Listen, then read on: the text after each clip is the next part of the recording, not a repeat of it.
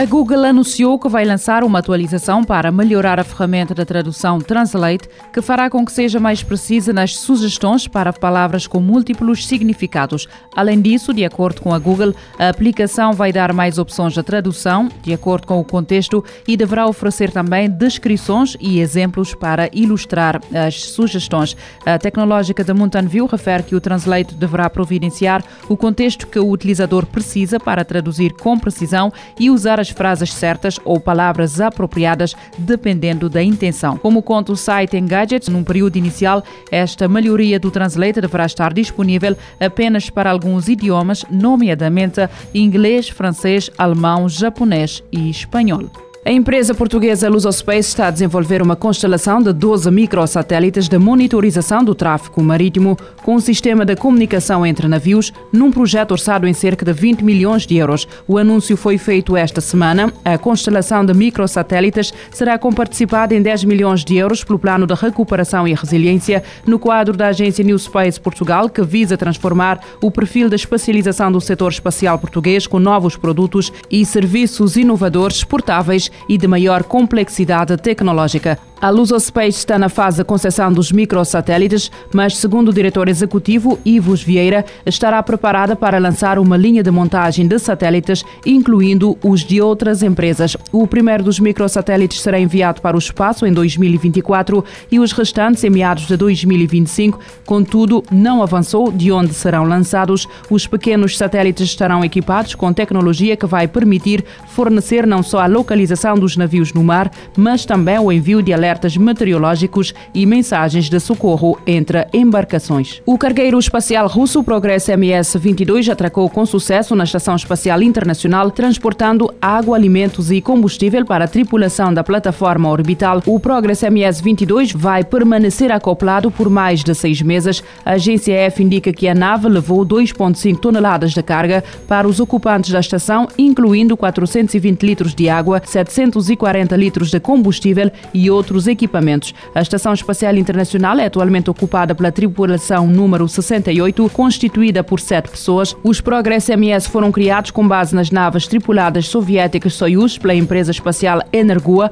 com o objetivo de transportar cargas para as estações orbitais e servem também para corrigir as suas órbitas. Desde 2018, os cargueiros espaciais Progress MS podem chegar ao seu destino após cumprirem duas órbitas à volta da Terra, o que lhes permite acoplar na estação 3 horas e 40 minutos após o lançamento, mas o Progress MS-22 utilizou na atual missão o esquema tradicional que prevê 34 voltas ao redor do planeta numa viagem de cerca de 48 horas. O novo telemóvel da Vivo recarrega a bateria em menos de 30 minutos. O X90 Pro tem lançamento já confirmado nos mercados europeus. A Vivo apresentou as versões globais dos dois telemóveis da série X90. A estrela é o topo de gama Vivo X90 Pro. O Vivo X90 Pro conta com um ecrã curvo da AMOLED de 6.78 polegadas com resolução FHD+, e taxa de atualização de 120 Hz, processador Dimensity 9200 da MediaTek, 12 GB de memória RAM, 256 GB de armazenamento interno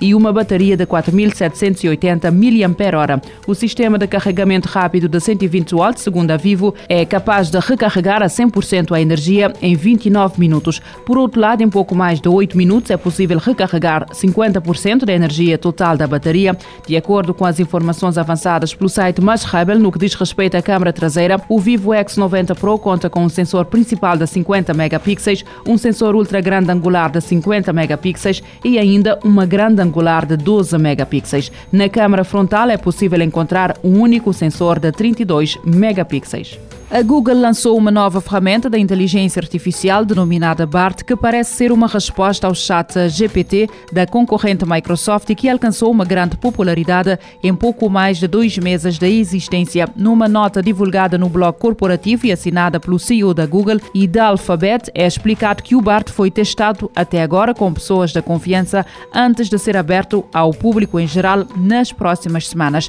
Sem avançar detalhes, a Google refere que o BART tira as suas informações internet para fornecer respostas novas e de alta qualidade, lembrando que estas podem ser usadas para fins criativos, mas também informativos. A gigante tecnológica dá de resto alguns exemplos, realçando que o BART deverá funcionar para que uma criança de 9 anos perceba o super telescópio James Webb ou para saber mais sobre os maiores avançados do futebol atual. O chat do BART também pode ser utilizado, de acordo com a Google, para planear um chá de bebê, comparar dois filmes indicados aos Oscars ou elaborar uma emenda de acordo com a comida disponível no frigorífico. A primeira versão do BART será limitada para se adaptar a computadores com menos capacidade, enquanto a Google consegue aumentar o feedback que lhe permitirá alcançar novos tipos de utilizadores. Na publicação, a Google não menciona a concorrência, mas analistas destacam que esta nova ferramenta de inteligência artificial da Google é uma resposta da gigante tecnológica à sua grande concorrente, Microsoft. Recorda-se que o chat GPT cresceu em popularidade e versatilidade,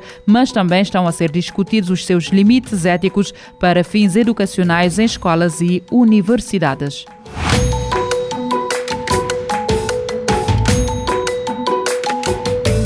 Futuro agora, com o apoio da Agência Reguladora Multissetorial da Economia.